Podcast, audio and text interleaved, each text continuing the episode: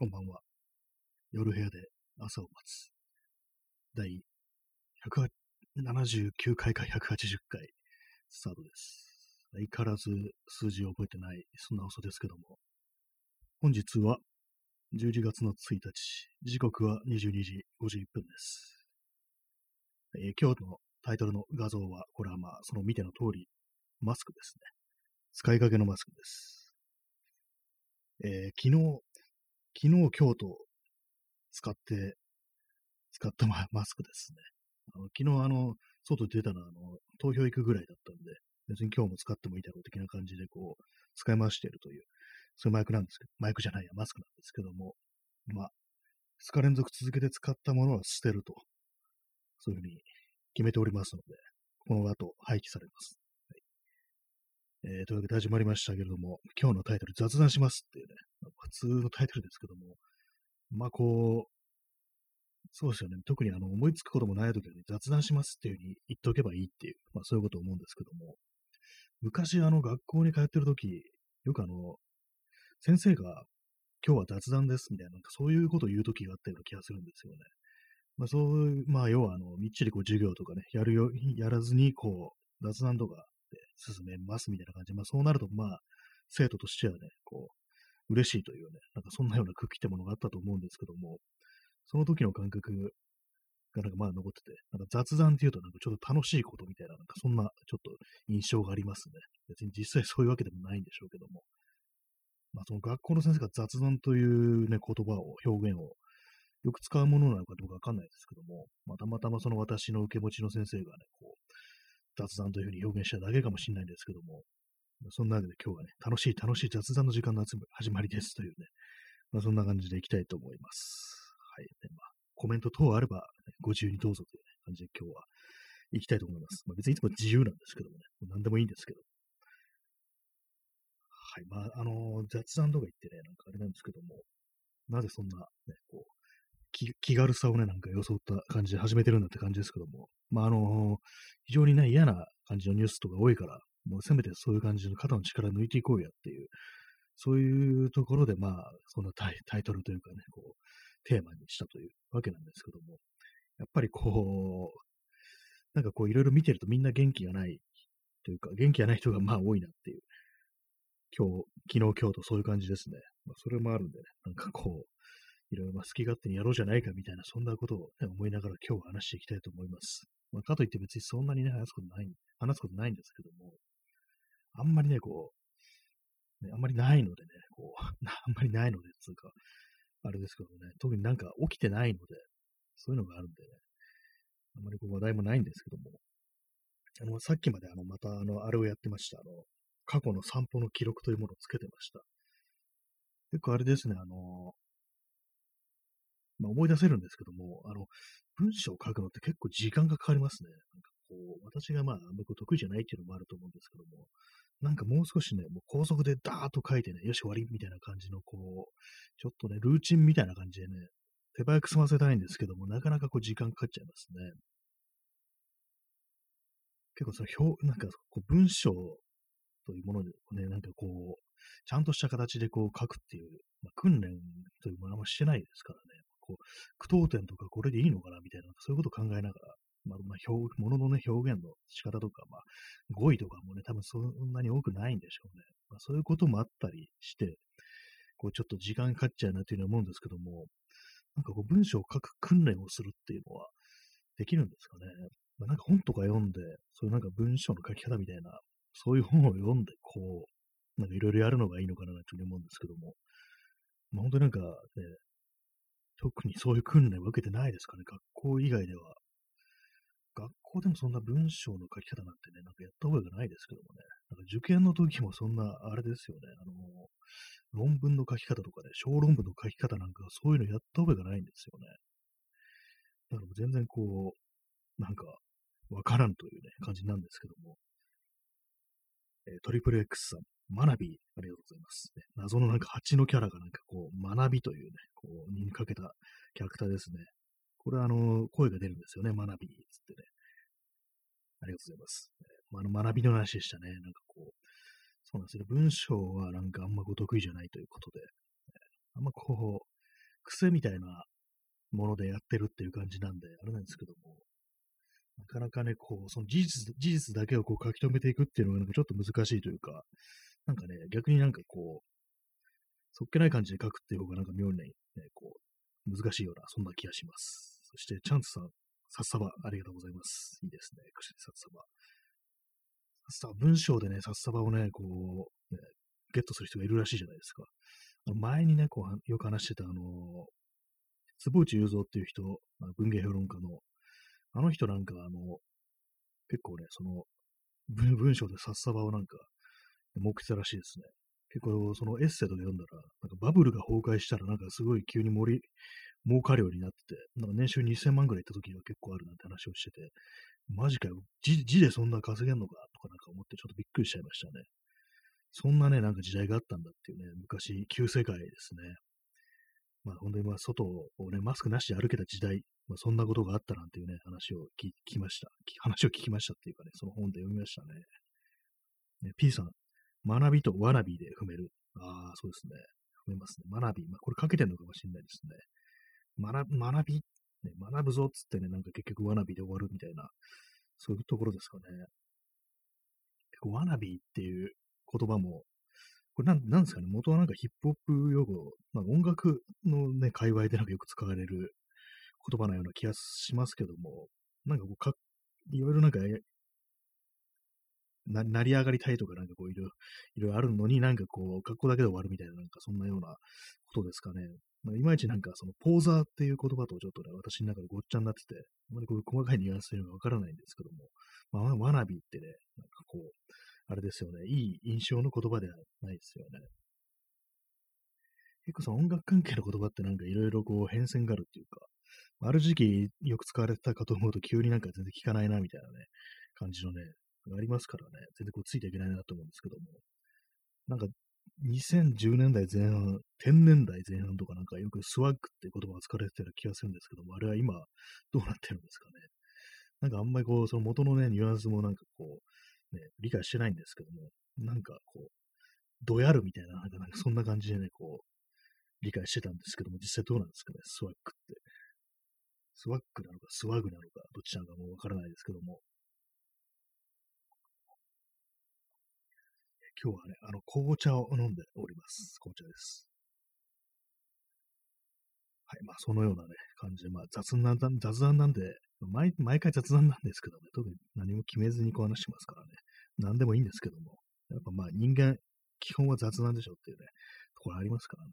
まあ、こういうなんか苦しい時期にこそ、こう、雑談していこうやっていうね、まあ、ダベろうやっていう、そういう感じですよね。昔のあの、ビートジェネレーションっていうね、人たち、まあ、あのジャック・ケレワックとかね、まあ、アレン・ギンズバーグとかね、その辺の作家たち。はもう大変よくね、あの、喫茶店でダベルというね、行為をしてたらしく、なんかその感じでなんか我々も行こうじゃないかみたいな、なんかそんなこと思います。まあ、今ね、喫茶店行くのもちょっとあれですけども、そうね、お店に行けないなら外でね、ひたすらダベろうやみたいなね、なんかそういう感じでね、行こうやなっていうようなことはね、思いますね。はい。まあ、そんな感じでね、そういう、まあ、過去の時代を、ね、暗い時代を生きた人たちのことをね、なんかこう、頭に思い浮かべてね、なんかそこからなんかこう学べることとかね、いろいろあるんじゃないかなと思うんですけども、どうなんですかね。スペイン風邪の時代とかどうだったんですかね。あんまこう時代とかも把握してないんですけども、スペイン風邪って。第一次大戦とかですよね。第一次大戦とかでまあ結構ね、まあなんかインパクトがあった世代って言うと、あの、ヘミングウェイとかね、あの辺の人たちのことかなって思うんですけども、なんかその辺の、なんかね、文学だとかね、芸術だとかそういうものをいろいろ読んだりね、触れたりしてみようかななんてこと今ふと思いましたけれども、まあ今のこの COVID-19 の時代というものも、ね、こう未来の世界、未来があるならですけども、なんかね、こう、遠いね、このこれさ、何十年後とかの世界ではどういうふうにこう捉えられているのかななんていうふうに思いますけどもね、でも結構もう、あれかもしれないですね。もうまとめてなんか何十年分か、本当になんかこう失われた世代みたいな、そんなこと言われるかもしれないですね。さっき言ったあの、フェミングウェイの世代っていうのは確かロストジェネレーションなんていうようなことを確かに言われてたと思うんですけども、元元祖ですよね。元祖ロストジェネレーションを失われた世代なんていうね、ことですけども、あれはまあ、あの、第一次世界大戦の影響が大きかったなってことを言いますけどもね。結構そういう感じで、あの、時代時代のそういうことは、出来事とか、そういうものが人間というかね、その、まあ、人人格って言ったらないですけども、そういう、まあ、時代精神みたいなものが、こう、人気とにね、その時代を生きた人に及ぼす影響というのは相当大きいというかね、やっぱなんだかんだ言って、その、それから逃れられるね、ものあんまりこういないのかもしれないですけどもね。ねトリプル X さん、スペイン風邪は足掛け4年と聞いているので、コロナもそんな感じかなと思います。我らは失われた30年ですね。そうですね。なるほどって感じですね。あの、4年なんですね、スペイン風邪。ちょっと前にあの、なんかイギリスの方でなんかね、どっかの期間があの7年ぐらいかかるんじゃないかっていうこと言ってたんですけども、冗談、冗談でしょみたいなこと思ったんですけども、スペイン風邪が4年なら、それ確かにね、そのぐらいでいけるかもしれないですね。まあ、ただ、あの、今の、ね、世界はこう、移動が非常に増えているということでね、それも考えると、やっぱこう、7年っていうのは、ちょっとリアルな数字なのかなっていうふうに思っちゃったりもしなくもないですけども、まあ、ちょっとゾッとしますね。本当にまあ、失われた30年、失われた30年ですね。もう30年となるとなんかもう世代というかなんというかっていう感じですよね。どうね、捉えたらいいのかわかんないですけども、なんかその30年の中でもね、いろいろまだらでね、こう、その、いろいろありますからね、いろんな人がいますからね、全然同じような考えではないっていうのはありますけどもね、なかなかこう、そういうなんか意思を統一するというか、なんか同じものを共有するっていうこともなんか非常にこう難しいような、なんかそんな時代というか世代というか、ふうになっちゃってますね。え、P さん、屋外で食べると、ソフト飲み警察に蛮族扱いされる。日本社会の方がよほどひどいのに。そうですね。屋外のダベリってなんか基本的に想定されてないですよね。なんかベンチとかあんまないし、全然なんかこう、あれなんですよね。普通になんかこう何人かで座れるようなベンチってのがないですからね。テーブルとかもないし、基本的になんかこう外にいるなっていうね、ありますけども、それかといってなんかお店とかにも入れる状況、入ってね、いい状況かというとあんまそうでもないっていう感じなんで、もうそういうところもあってね、我々はなんかひたすらね、歩くというね、歩きながら食べるという感じでやってるんですけども、まあそうなるとあれなんですよね。非常に体力、体力というものに左右される感じで、まあ、私のようなね、こう歩き慣れてる人間はいいんですけども、そうじゃない人にとってはね、まあ、相当しんどいという感じになってしまうのでね、あとまあ冬になってきてると寒いし、夏はすごく暑いしっていう感じで、まあ、基本のところ、ね、体力がないと、なんか普通に食べることもできないみたいな、なんかそんな感じになっちゃってますね。だからまあ救いはまあインターネットかなと思うんですけども、なかなかそのインターネットっていうのも、その現実と同じようにね、こう、やりとりっていうかね、こうリアルな感じでコミュニケーション取れるかっていうと、まあまあね、難しかったりするんで、まあ、そういうのがね、ちょっとね、非常に厳しいですよね。チャンツさん、何が失われたのかということも忘れてしまっておかしくない長さ。そうですね。もはやもう何何が何だかわかんないですよね。なんか、失われてる期間の方が長いから、もうね、もうこれが普通になっちゃってるっていうのもまあありますよね。まあ、結構この、今の、ね、日本っていうかね、この社会というか、まあ、下手したら世界中かもしれないですけども、丸ごとそういう感じになっているっていうのがあったりして、まあ、結構思うんですけども、今日もなんかいろいろ一日考えてたんですけども、なんか今の、まあ、日本のね、社会においては、他の国もそうなのかもしれないですけども、結構その悪に、悪に開き直るっていうようなね、なんかそんなようなね、感覚があるんですよね。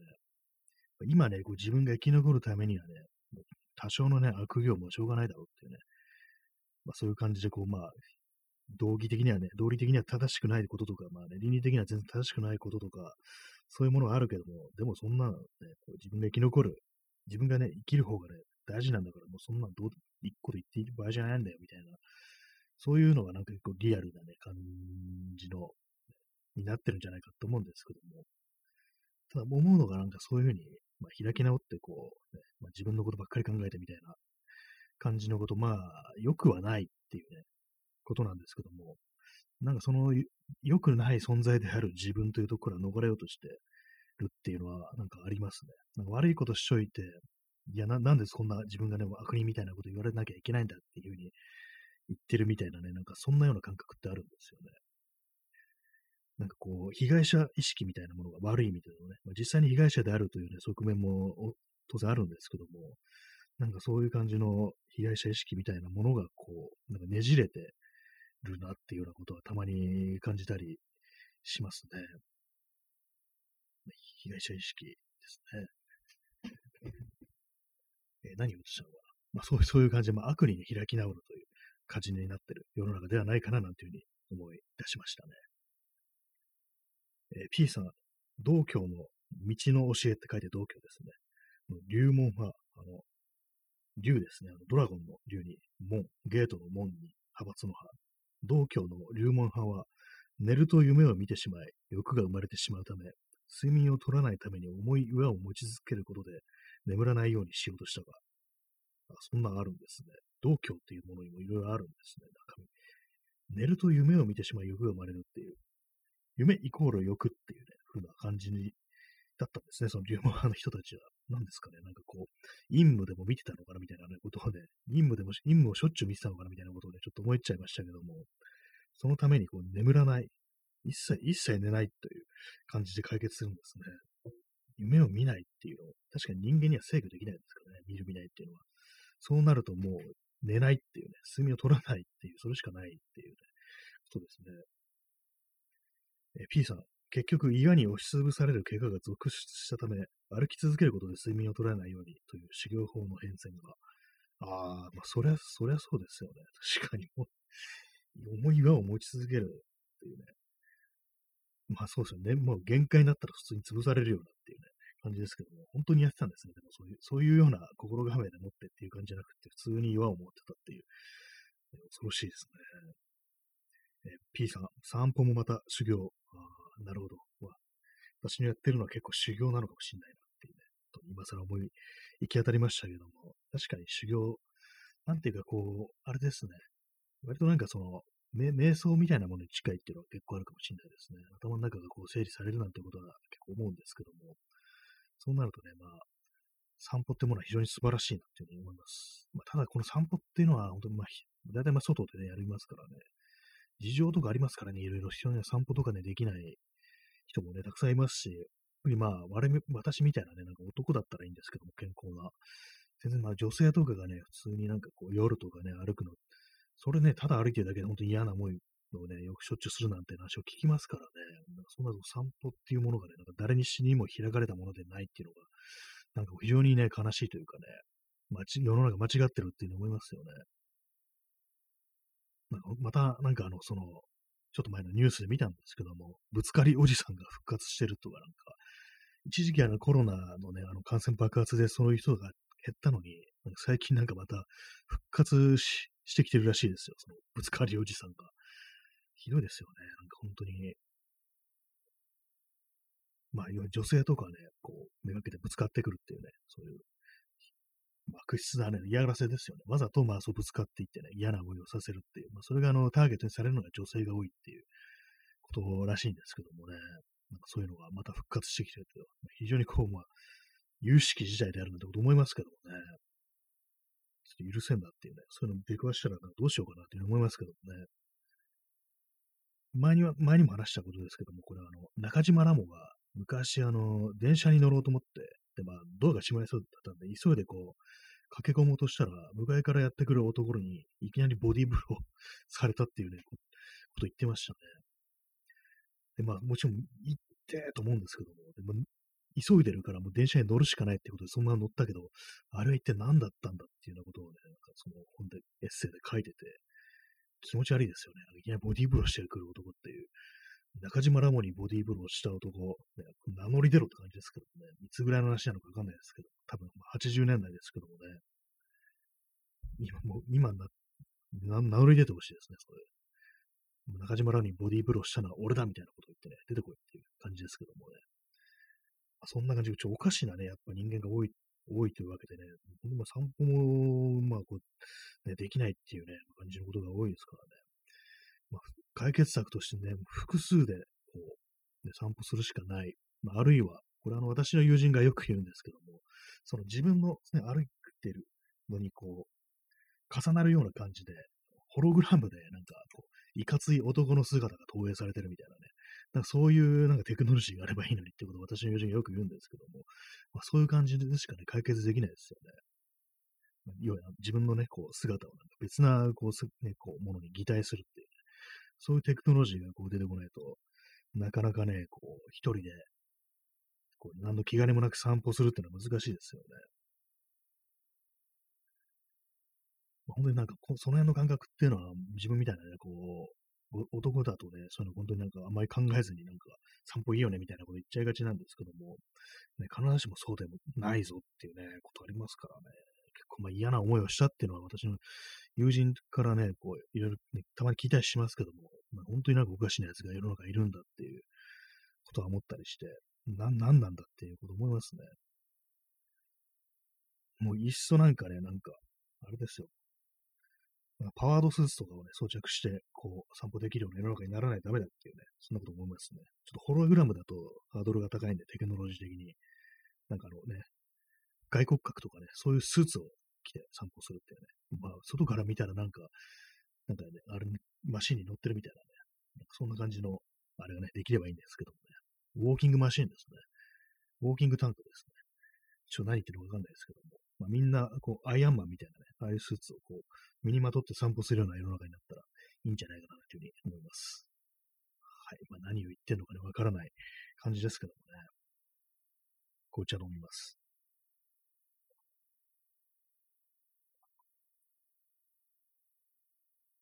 はい。紅茶を飲みました。結構多めの、いつもより大きいマグカップに入れて紅茶を飲んでるんですけども、あの、コーヒーって、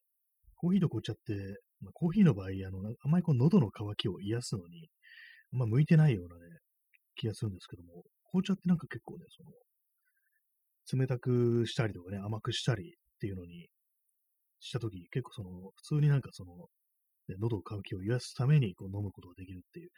ちょっと何言うのか わかんないですけども、なんかコーヒーはなんか違うんですよね。あれはなんか水分を取るために飲むものじゃないっていう感覚があるんですけども、なんですかね。まあ、まあ、いいんですけどもね。P さん、パワーローダーでの散歩。まあ、そうですね。いいですね。あの、エイリアン2に出てくるね。あれですよね。あれはいいですね。トリトリプル X さん、延長して、延長します。いきます。ありがとうございます。こう30分の時点で一旦こう5分程度休憩入れてまた再開するという形にしますね。パワーローダー、ほんといいですよね。パパワーローダーでもあの、エイリアン2でね、主人公のシガニ・ウィーバー、ね、リプリーがね、乗るんですけども、もともとあの作業用の、要はあの、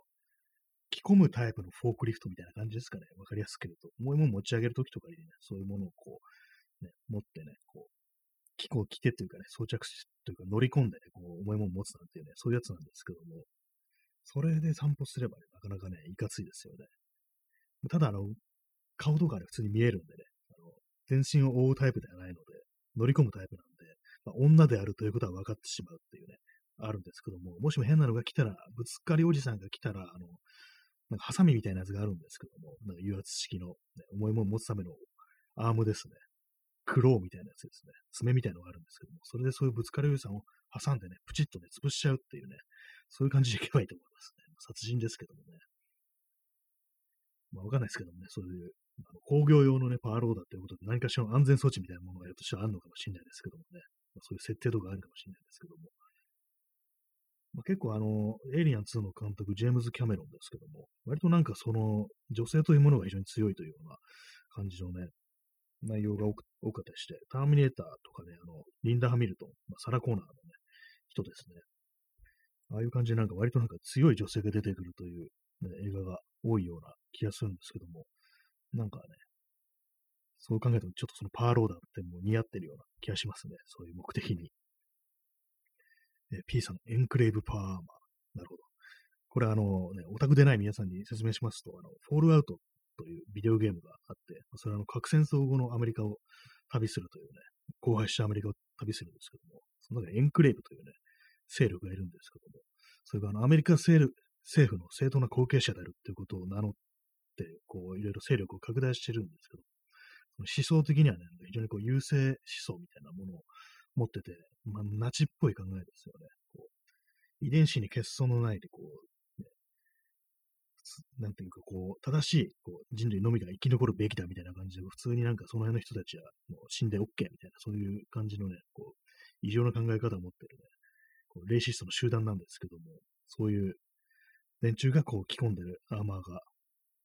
エンクレブパーマーというね、それ外骨格ですね。いわゆる、そういうものを着込んでね、なんか襲ってくるっていう、そういうのがあるんですよ。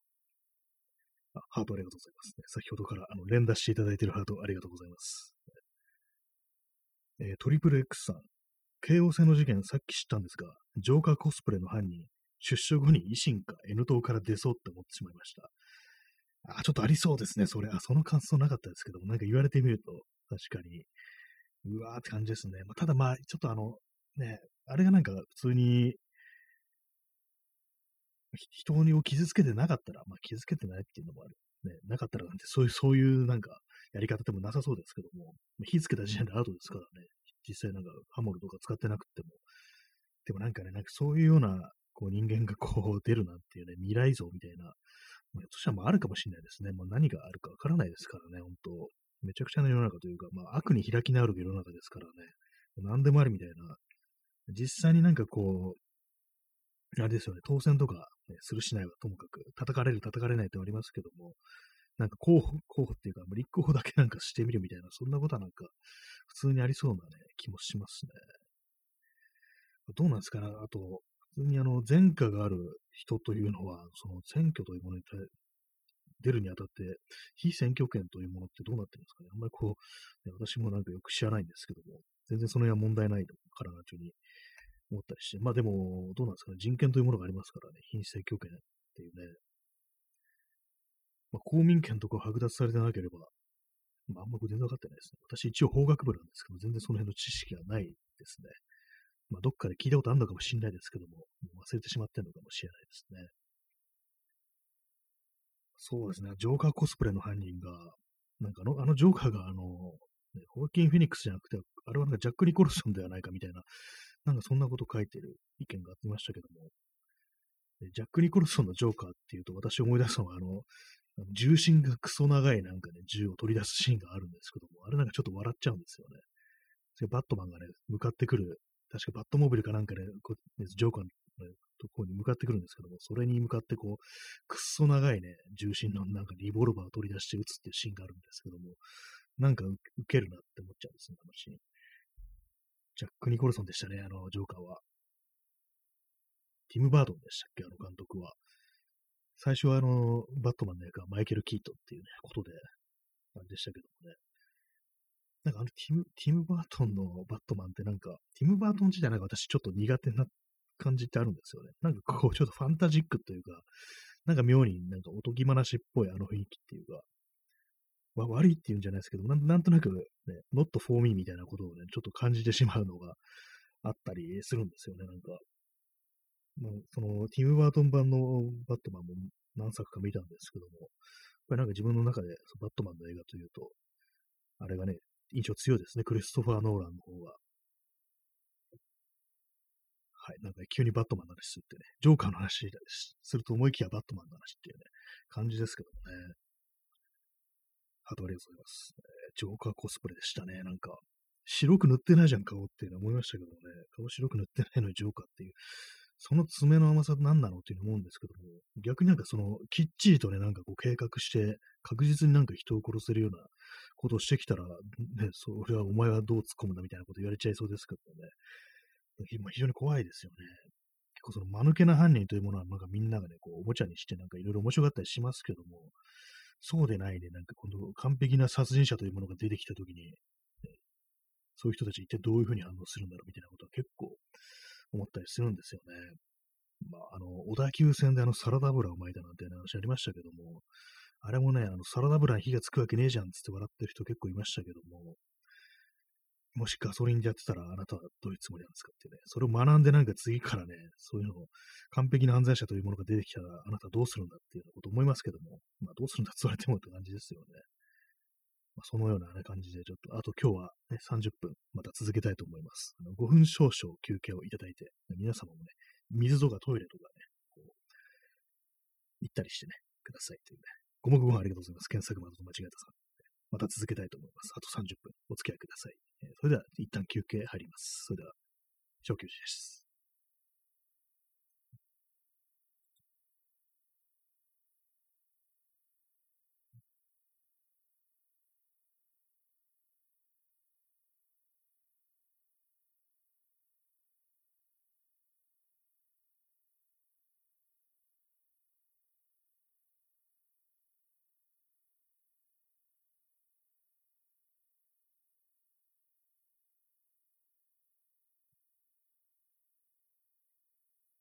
えー、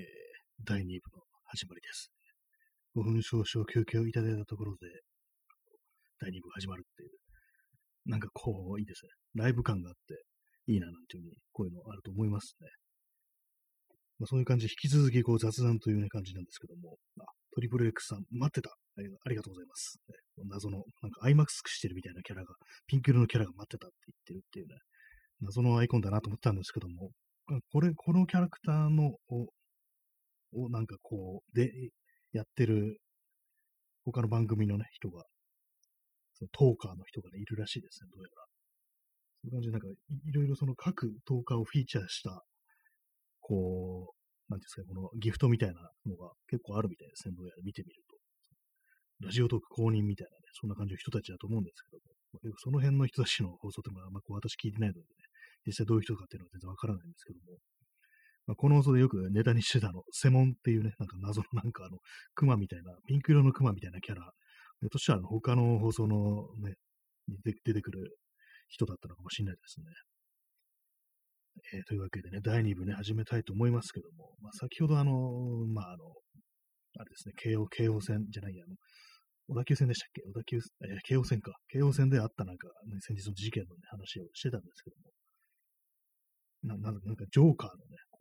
紛争してたと。まあ、ハロウィンだから、まあ、そういうね、格好で出ても全然おかしくはない日だったっていうのがあるんですけども、あの、ジョーカーっていう映画ね、ホアキン・フェネックスのですね、あの主演が、あれもなんか結構本当になんかいろんなところ話題になったりしててね、割と物議を醸してる的な感じのことはあったんですけども、私もね、一応結構時間経ってから見たんですけども、まあ、あれなんか、すごい、まあこの放送で、まあ2回ぐらい喋ったかもしれないですけども、もうなんか意地悪というか、すごいね、なんか悪意ってものをすごい感じる映画でしたね。まあ、悪意って誰の悪意かというと、あの監督の悪意ですね。結構まあ、ああいう内容で、まあ、そのジョーカーになるね、こう主人公についていろいろ語る人がいたり、まあ、ああいうね、悪が生まれるのがわかるだとか、いや、そんなことはないっていうね、話をなんかいろいろしてる人がいたりして、で、まあ、その中にこう、ね、人種差別だとか、あとまあ性差別的ななんか、こう、ね、見方っていうかね、そういうようなものが現れてるみたいな、なんかそういうのが語ってる人たちが結構いましたけども、私の見る限りなんかそういうふうなこう話題になるのを全て見越した上で、なんか巧妙に作ってあるっていうようなのを感じたんですよね、すごく。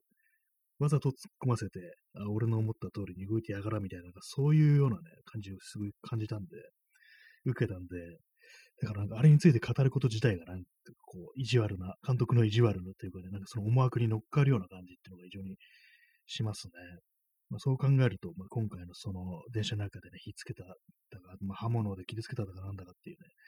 あまり私もよくそのニュースで追ってないんで知らないんですけども、まあ、その犯人もある意味ね、なんかね、こう何かに踊らされてそういうことになったみたいな風に見ることができて、非常に恐ろしいんですけども、恐ろしいと同時になんか虚しいですよね。こう自分のなんか人生というものを棒に振ってまでやったことが何かの手のひなる上でしかなかったなんていう、そんなことをね、ちょっと考えてしまったりして、非常になんか嫌な気持ちになるっていうところがあるんですけども、あれですね、本当 あれですね、言っちゃいますね。紅茶飲みます。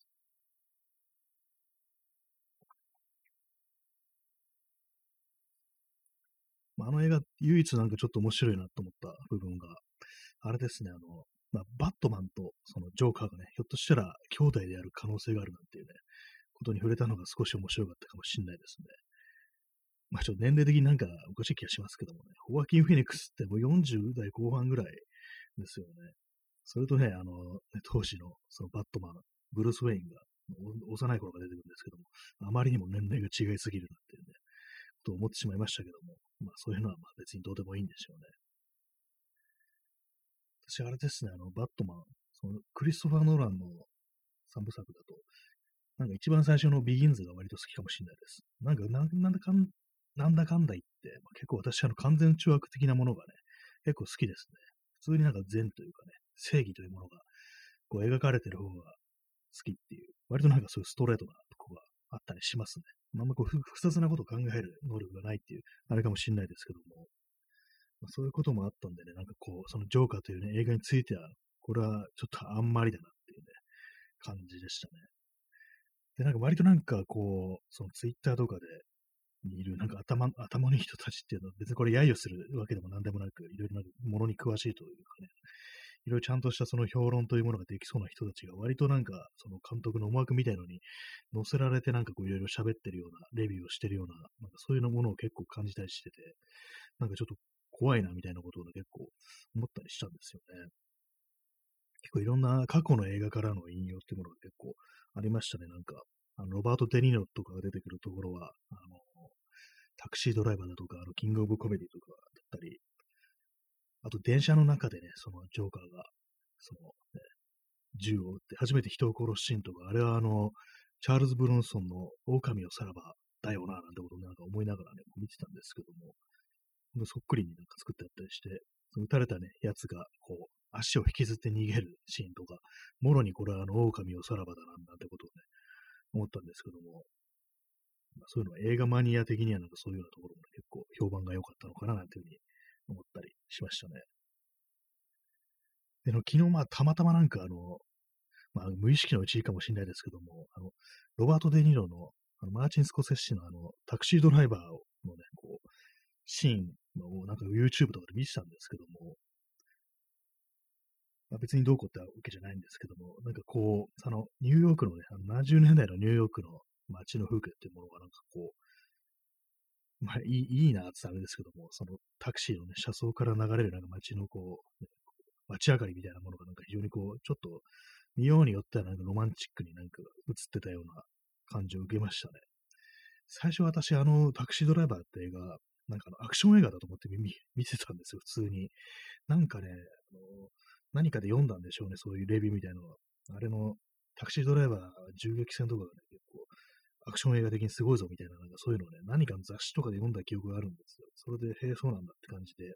もう完全にその、あね、アクション映画っていうね、感じで見たら、なんかすごいよくわかんない感じで、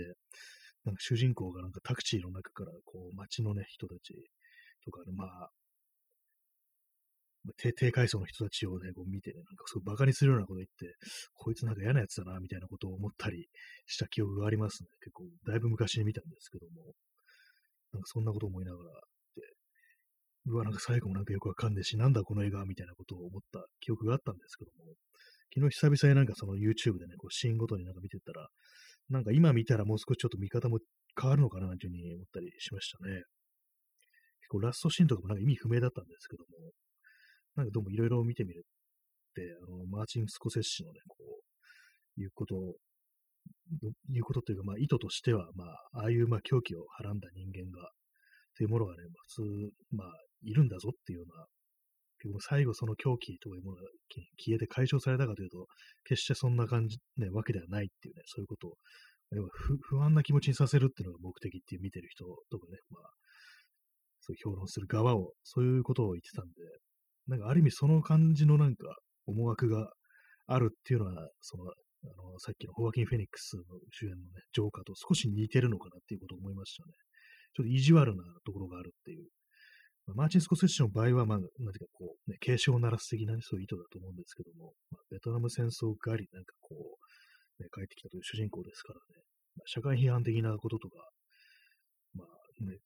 政治批判的なところもあったのかもしれないですけども、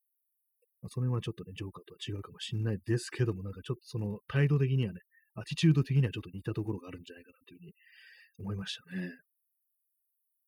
えー、そして、あの、ハートありがとうございますね。私は結構そんな感じのことをね、思ったりしましたね。まあ、あの手の映画というものが、またどんどん生まれてくるような感じになるんでしょうかっていう、ね、こと思うんですけど、まあ、とはいえ、ね、タクシードライバーみたいな映画他に何かあったかなっていうと、あんまりこう思いつかないですけどもね。あるんですかね。なんかあの、全然時代違いますけども、あの、ショーン・ペンの映画で、あの、ニクソンの暗殺しようとした男っていう映画があったと思うんですけども、あれもなんかね、ちょっと、タクシードライバー味がありましたね、確か。だいぶ、10年ぐらい前の映画だったかなれば、もっと前、15年ぐらい前かもしれないですけども、なんかその映画のことも少し思い出しましたね。えトリプル X さん、アメリカ人ってベトナム戦争とか金融危機とか娯楽映画にできてすごいですよね。本当そうですね。それはありますね。なんか自分たちの、ね、国の負の歴史とか、ね、良くない部分をそういうのを、ね、映画にできるっていうね、それがちゃんとなんか娯楽映画になってるっていうね、そういうところありますからね、それはね、かなり、ね、ちょっと胆力が違うなっていうのはありますね、芸術家たちの。あんまこう日本の映画でそういうのもあるかっていうとね、あんま思いつかないですよ。まあ、本当まあ最近は全然ないですよね。まあそう日本のね、映画人というものがなんかこうダメだというわけでもないのかもしれないですけども、まあ、ちゃんとしたね、こう、作家とかもね、いるのかもしれないですけども、なんかどうにもその辺の負の歴史というものに対する向き合い方としては、なんかアメリカの方がなんかこう、いろいろなんかやってるね、作家が多いなというふうに思ったりしますね。あの、フューリーっていうあの、ブラッド・ピットがの、あの戦車隊の隊長っていう映画だったと思うんですけども、シャイア・ラブーフとかが出てくる。あの映画、確かあの、アメリカ兵があの、レイプするんですよね。その現地の人を。確かドイドイツかなあれ、ドイツにこう、ね、すいません、今耳かきを落としました、金属の。手元でその耳か金属の耳かきをいじくりながら、こう、ね、元やぶそびながら話してたら落としてしまいましたけども、そのフューリーって映画ではね、その米兵がこうね、強姦をするっていうね、シーンがあってね、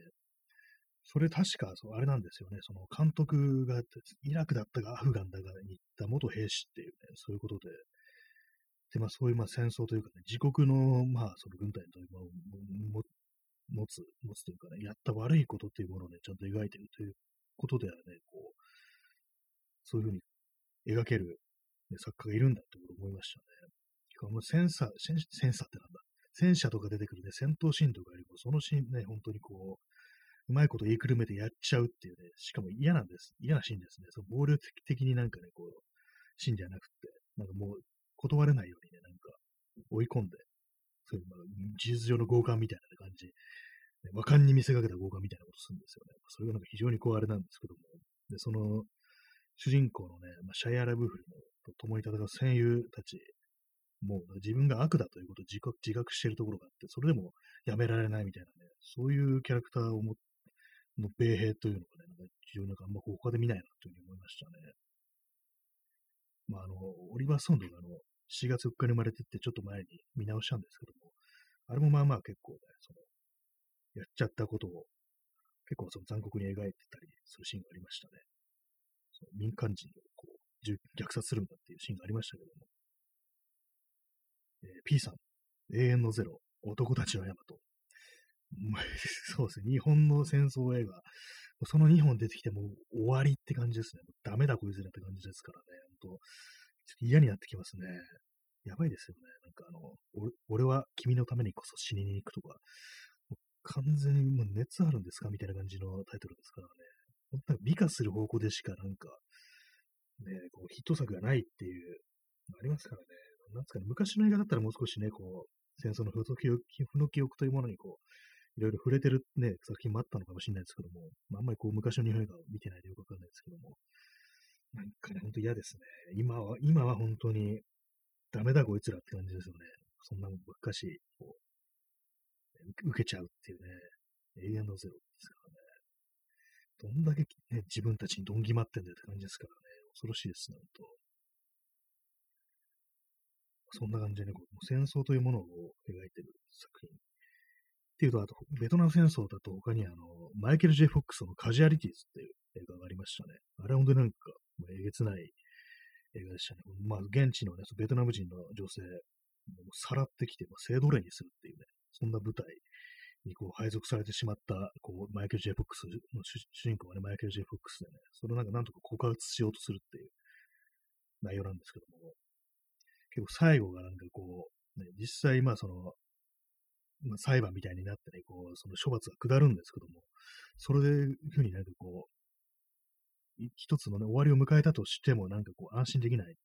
あいつひょっとしたら俺のこと殺しに来るんじゃないかみたいなね、そういう悪夢に常にこう、ね、囚われるっていうようななんか終わり方ですからね、結構その、まあそうなるだろうなって感じですよね。まあ、結構その戦争とかのね、そういう記憶だとか、本当になんか行った人間がね、こう、行った人たち、実際にその戦場に行った人たちが、いろいろやったことだとか、本当にまあ、ね、公になってないことっていうのもたくさんあるのかなというふうに思ったりしますね。なんか結構その実際その当時、兵隊だった、兵士だったっていう人がなんかこう、語ってることとかでね、まあ、結構ひどいことをしたなんていう、ね、そんな話とかね、ありますからね。まあ、そういう人たちの証言というものもね、もう今はもう、どんどんなんか失われてってるような気がして非常に怖いですけどもね。本当にそれこそ歴史修正みたいな感じで美化されてっていうね、感じで、本当になんか歴史、今のね、コロナの対策ですらね、すでにこう歴史修正されてるっていうね、感じありますからね。恐ろしいですよ、本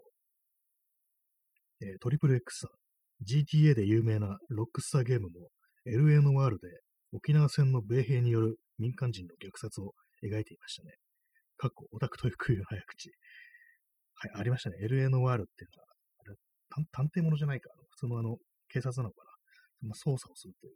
ねまあ、そういう内容なんですけどもね。その中のストーリーとして、まあ、その沖縄戦の米兵による民間人の虐殺というものが描かれるっていう。まあ、よくね、あの、写真とか残ってますよね。火炎放射器とか、あの、洞窟洞窟みたいなところに向けてね、こう、そういう写真ありますけども、まあ、人を焼き殺すというね、民間人を殺すというね、ま、そういうことをやったというね、ものがいたということが、そのゲームの中で描かれるということらしいんですけども、それをなんか本当娯楽作品でやる、しかもビデオゲームでね、そういうものが描かれるっていうのは確かにすごいですよね。何なんですかね、本当にこう、なんでそんなことが可能なんだろうって思いますけども、でもあれですね、あの、ロックスターゲームズって、あれなんか、今どうかわかんないですけども最初あの、スコットランドのなんかデベロッパーだった、開発スタジオだったような気がするんですけども、どうなんですかね、その携わってる、その制作に携わった人たちはアメリカ人だったりするんですかね。もしかしたらあのヨーロッパだとか他の国の人たちだったりするのかなってことも思うんですけども、まあ、結構大規模なね、あれですからね、なんかいろんな国の人が関わってるっていうふうに思うのが当たり前かもしれないですけども、まあ、そういう感じでね、その、まあ、負のね、負の歴史というものを自ら描けるっていうのは本当になんか大きいなと思うんですけども、なぜ、なぜ我々にそれができないのかっていうね、なんかこと思いますからね。今まさにその悪が行われている最中であるなんていうね、ことは結構思うんですけども、まあ、さっき、さっきのね、第一部の、今日の第一部の放送でも言いましたけども、なんか悪悪に、ね、開き直っておきながら、まあ、自分たちが悪いって言われることはね、避けたいみたいな、なんかそういうね、非常になんかこう都合のいい考えというものが今のこの国のあれ空気かななんていうふうに思ったりするんですけども、まあ、今ね、こう、まあ、例えばあの、これツイッターでね、書いてる人いたんですけども、いろんなことがあって、まあ、今、生き残るためにいろいろね、こう、良くないことに手を染めて、あの、海外からのね、あの技能実習生だとかね、まあ、そういう人たちは、非常にこう、低賃金で、こう、奴隷みたいに扱って、で、まあ、成り立ってるっていうような構造があったりして、でまあ、そういうようなね、こう悪いことが行われているのにもかかわらず、ね、こう自分たちがね、こう、善なる存在であるというふうに思い込むために、ね、その中にあったのが、その日本すごいっていうね、そういうようなね、こう、フィクションっていうかね、なんかそういうものだったんじゃないかっていうね、ことを書いてる人がいて、確かなんか小野寺圭さんっていう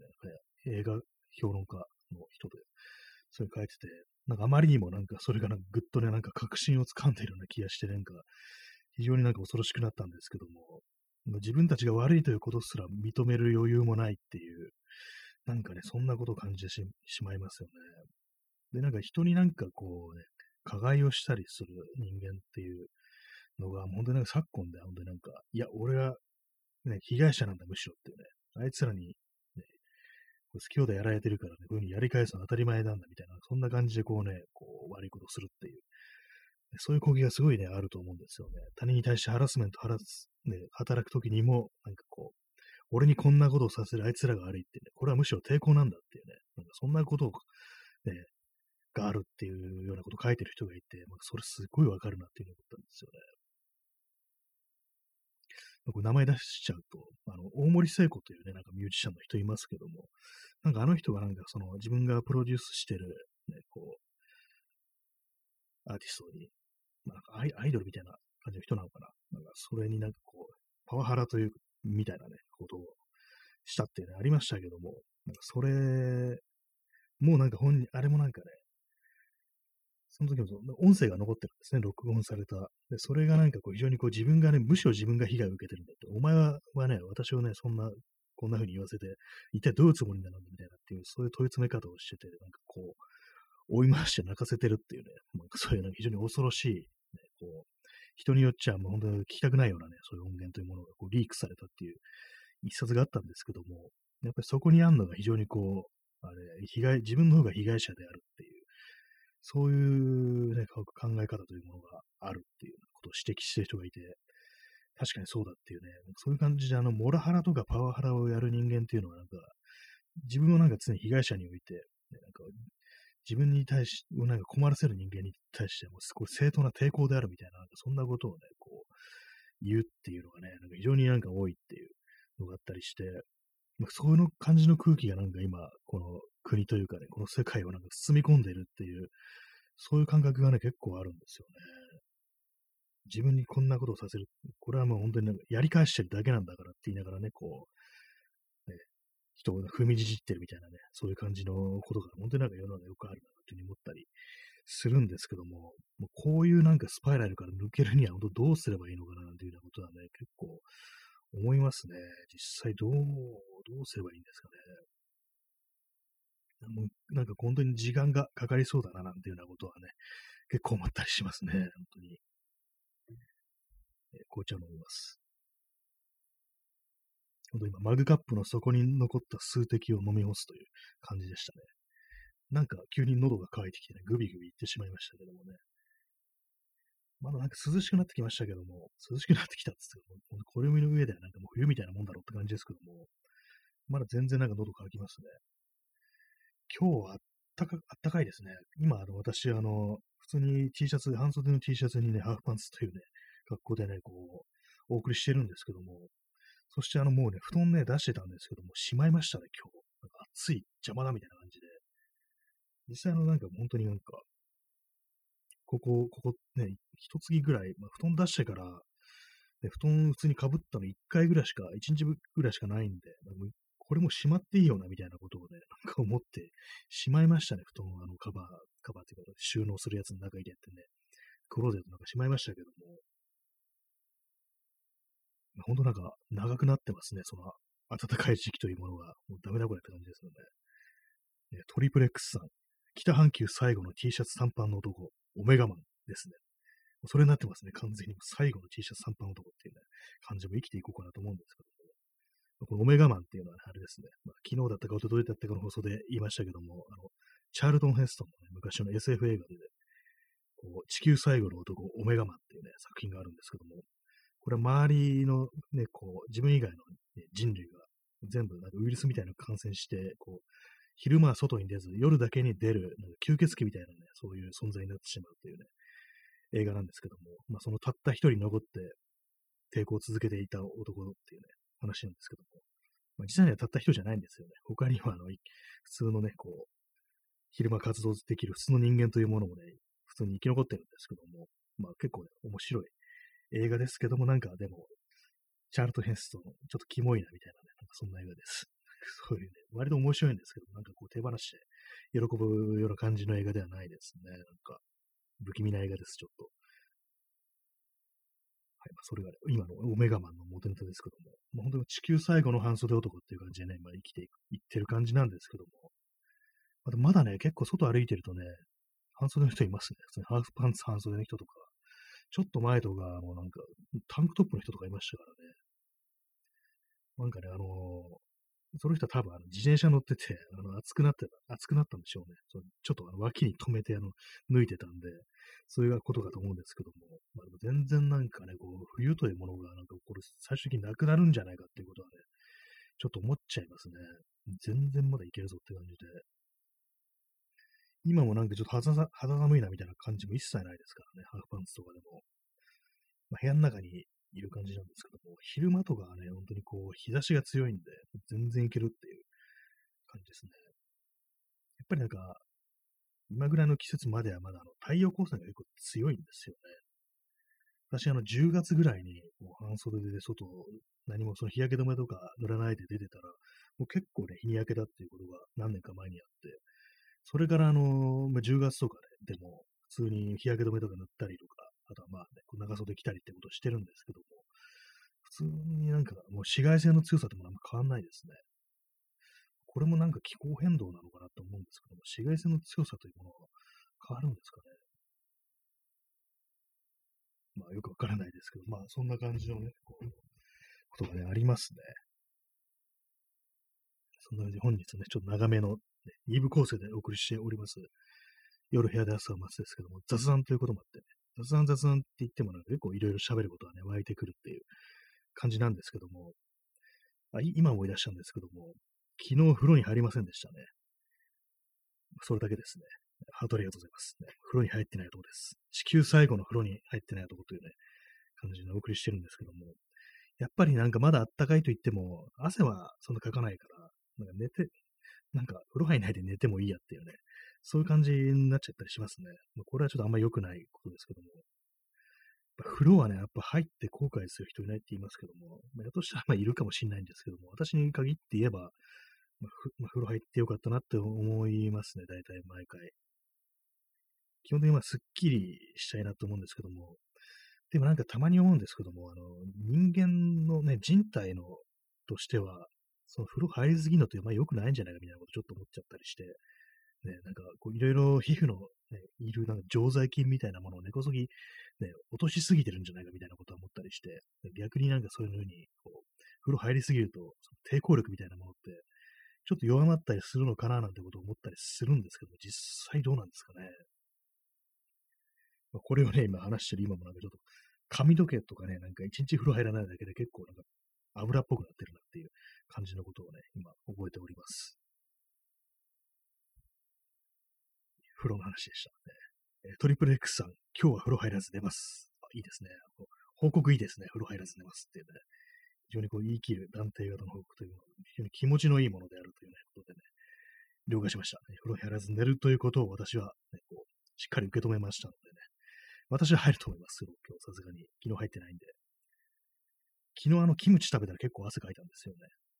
で、まあ寝る前に、やばい、今日結構その、ね、汗かいたけど、俺は風呂入らず寝るのかって感じで思ったんですけども、普通に寝ましたね。本当に風呂、風呂ってなんであんなめんどくさいんですかねなんかよくわかんないですよね。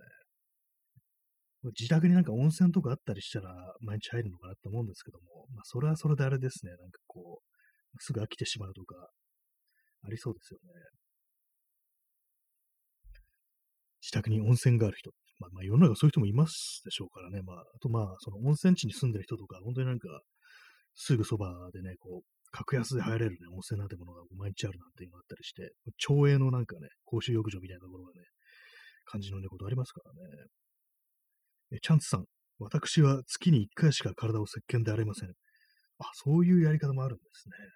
結構月に1回ととかなりのまあまあな、ね、こう、ね、スパルタンな感じしますけども、スパルタンってなんでって感じですけど、結構あれですね。やっぱりあんまりこう洗い流しすぎると良くないって言いますからね、なんか、髪とかもそのシャンプーとかつかないで、湯シャンっていうなんか界隈がありますよね。これ私ね、その湯シャンというものをやってる人が、そのなんかツイッターのタイムラインで相互の方でいたんですけども、やっぱなんか途中我慢できなくなって普通に洗ってしまったみたいなことを書いて出したような記憶があるんで、結構ね、ずっと続けるのもまあしんどいのかなと思うんですけども、月に1回っていうのもまあ結構いいのかもしれないですね、そのくらいの方が、実は。お湯で流してればまあまあね、油とかそういうものはね、抜けてきますからね。それ考えたらまあ石鹸というものは月1でもいいのかっていう考え方もありかもしれないですね。ま私は今日はあの石鹸を使います、ね。まあ、毎回使ってるんですけどもね。まあ、冬とかあんまこう、ね、使わない時もありますね。使わないっていうか、その、体には汗をかかないような場所には使わないっていうね、そういう感じのことをするときはありますね。まあ、乾燥しますからね、結構あれ使ってると。まあ、それもあるんでね。まあ、そんな感じで、あの、よくわかんない話で今日終わりそうな感じになってますけども、まあ、風呂に入らなかったというね、私は昨日、今日は入りますというね、形です、ね。今日はトリプル X さんは風呂に入らず寝るというね、感じの、宣言があったということでね。まあ、そんな感じでお送りしてまいりました。第179回か189回でしたけども、雑談の回ということで、まあ、毎回雑談なんですけどもね、そんな感じでお送りしてまいりました。結構映画の話しましたね、今日は。はい、まあ、そんな感じで、えー、今日はご清聴ありがとうございました。それでは、さようなら。